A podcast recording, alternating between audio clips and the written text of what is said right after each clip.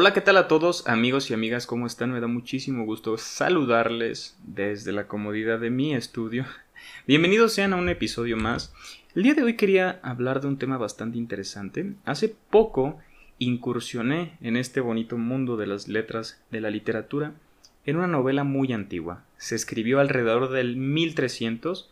Imagínate, te pongo en contexto. Todavía ni venían los españoles, me parece, aquí a América y todavía no se pintaba el cuadro tan famoso de la Última Cena, ¿no?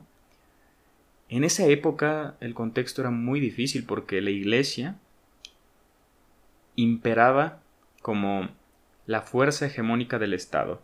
O, o, sea que la presidencia, el jefe de Estado, las leyes las imponían la iglesia. Recordemos que había una tal Inquisición que de santa no tenía nada y bueno, esta Santa Inquisición se encargó de hacer atrocidades, ¿no? Entonces esta historia se embarca en Dante, ¿no? Pero habla de la redención del alma de Dante. Él se da cuenta, ¿no? Y él nos pinta el infierno que hoy en día conocemos está basado en su totalidad en esa novela, ¿no? El primer eh, piso son diferentes son como diferentes niveles, ¿no? En el primer nivel está el limbo, por ejemplo no bautizados y herejes, que están ahí inertes, no tienen una segunda oportunidad ni nada, ¿no? Eso lo, plasma Dante Alighieri, ¿no? En el segundo, pues ahí se encuentra, si no mal recuerdo, la lujuria. Está Elena de Troya, que fue una, una mujer que causó una, una, disputa, una, una guerra, eh, la famosa historia del caballo de Troya ahí ella está ahí en ese, en ese, en esa capa de la lujuria, ¿no? Por el adulterio, que es el adulterio, engañar a tu pareja con otra pareja. Pero el diablo, esta persona es un caballero templario. Dante Alighieri, al personaje de su novela, le pone su mismo nombre. Se llama Dante, ¿no?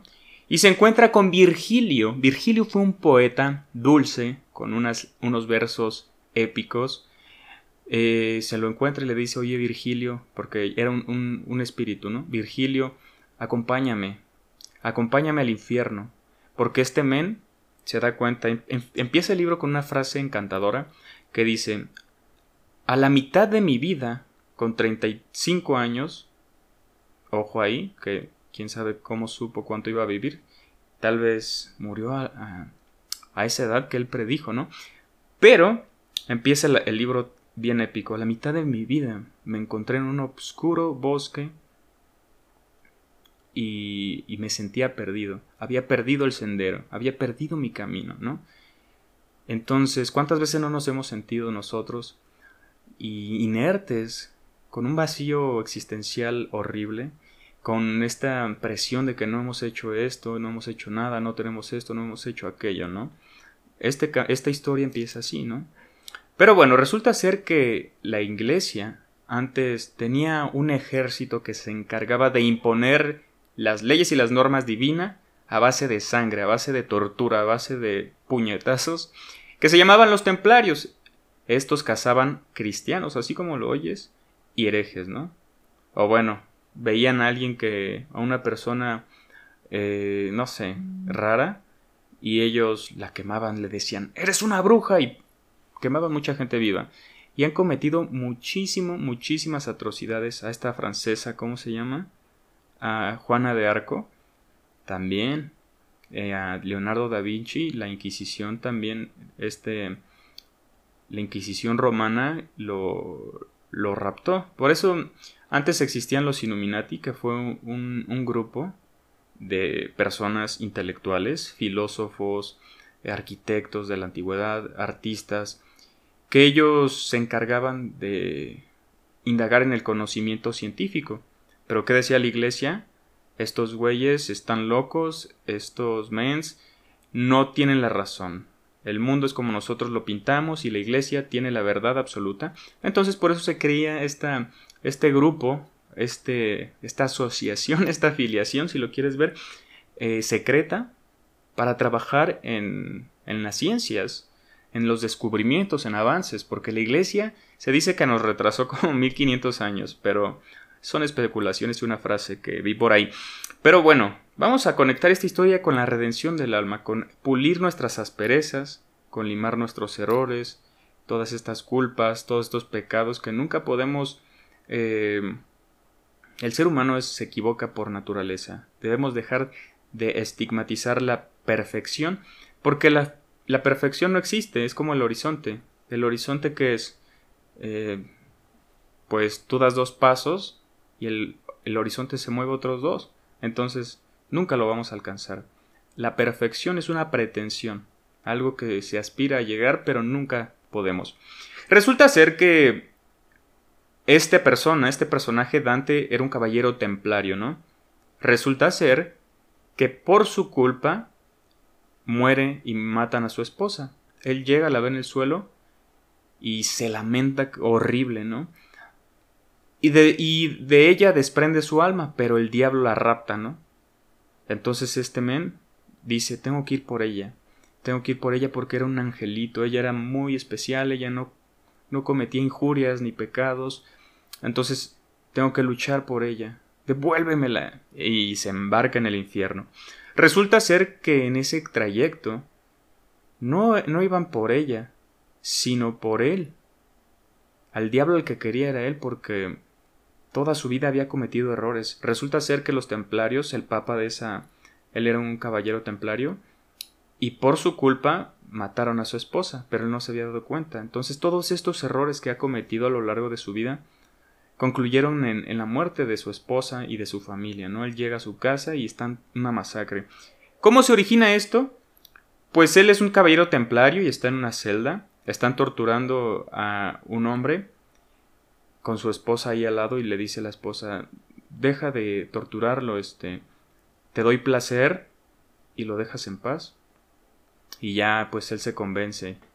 Y bueno, resulta ser que se lía con ella, pero este men, el esposo lo maldice, todo golpeado y sangrado, y le dice, pero vas a ver, algún día voy a matarte a ti y a todo tu linaje, a toda tu descendencia, a toda tu familia. Resulta ser que sí la matan y es bien es bien interesante cómo se encuentra después a su hermano, porque ellos eran una orden celestial, como antes no la pintaban. Y resulta ser que se da cuenta que ahí está su hermano, murió en batalla, pero el padre de esa época les dice, todo lo que hagan en nombre de Dios, inclusive matar a herejes y cristianos, serán perdonados, sus almas dirán directo al cielo y ustedes no tienen que redimir nada. y, bueno, ellos mataban y cazaban gente y ellos creían que hacían lo correcto, ¿no? Porque pues, el padre se los dijo. Y se encuentra su hermano y dijo, ¿qué pasó por esto y aquello? Y dice, eres un tonto.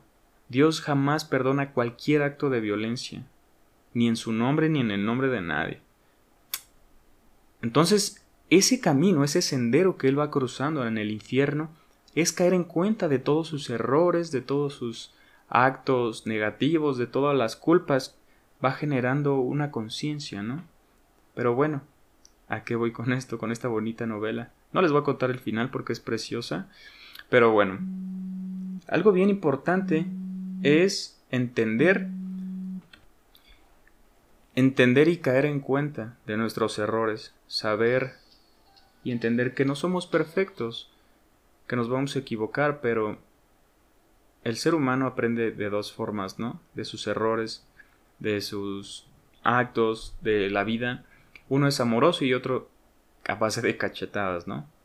Pero lastimosamente uno no puede, mientras todo vaya en orden, no puede caer en cuenta de que se está equivocando, que está cometiendo algún error. Entonces, todas esas cosas negativas de nuestras almas, que no sé, que soy muy iracundo, que a, menor provocación me lío a golpes con las personas, que estallo en cólera todo el tiempo, que como mucho de más, tengo muchos vicios, malos hábitos, que me como las uñas, todo, todo cuenta, ¿no? En esta redención del alma. Pero más que nada es espiritual, es interno de la personalidad, ¿sabes? Muchas veces se ha ligado o desligado esotéricamente el alma de nuestro uso de razonamiento. Y es bien importante llenar de luz ese vacío oscuro que es caer en cuenta de que nos estamos equivocando, de que estamos cometiendo algún tipo de error y ese es el camino y el sendero a rectificar, ¿no? Que es una bonita moraleja que nos ha dejado este libro, que es entender, entender, decía Jesús en una cita muy importante, que era un duro, un pensador, cuasi un filósofo, como Marco Aurelio, estoico y práctico, decía, la verdad os hará libre. Y es entender que nos estamos equivocando, que hicimos algo mal, que hicimos algo negativo, y en base a ello podemos ir limando asperezas, ¿no? Placa, placa, placa, ir mejorando. Me encantó esta novela, creo que, que fue muy enriquecedora, es bastante larga, pero tiene una prosa dulce y cautivadora, es poesía en su estado puro, porque está escrita en verso, ¿no? Y wow, qué, qué intelecto tan más grandioso tenía en esa época. Pero bueno, espero que lo leas, que le des una checada. Y esa es la conclusión que saco de este libro. Espero que te haya gustado este video. No olvides suscribirte, darle seguir y darte la vuelta cada semana, ¿no? Porque cada semana tengo temas así de cool, de especiales. Y es bonito dialogar de estos temas, ¿sabes? De los templarios, de la historia, de la iglesia. Cómo, cómo antes era impuesta la religión. Hoy en día pues hay sentimientos encontrados con esas eh, dogmas o esas formas de pensamiento, esas ideologías, esas religiones, pero hey, recuerda no radicalizarte, llevar tus ideales a un punto muy extremo, porque ahí tenemos a estas personas que eh, en nombre de Dios todavía siguen cometiendo boom en lugares públicos.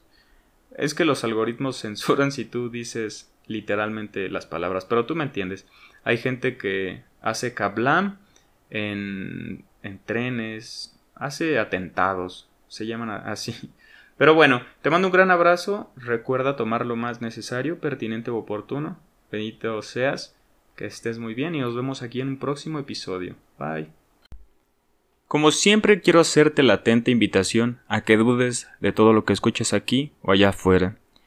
Recuerda tomar lo más necesario, pertinente u oportuno que a ti convenga. No olvides que estamos aquí todas las semanas con un episodio nuevo de historia, filosofía y psicología. Recuerda que puedes apoyarnos a mejorar la calidad y a que esto se haga más constante haciendo una pequeña donación mensual con lo que tu corazón convenga. Te mando un gran abrazo y que estés de lo mejor.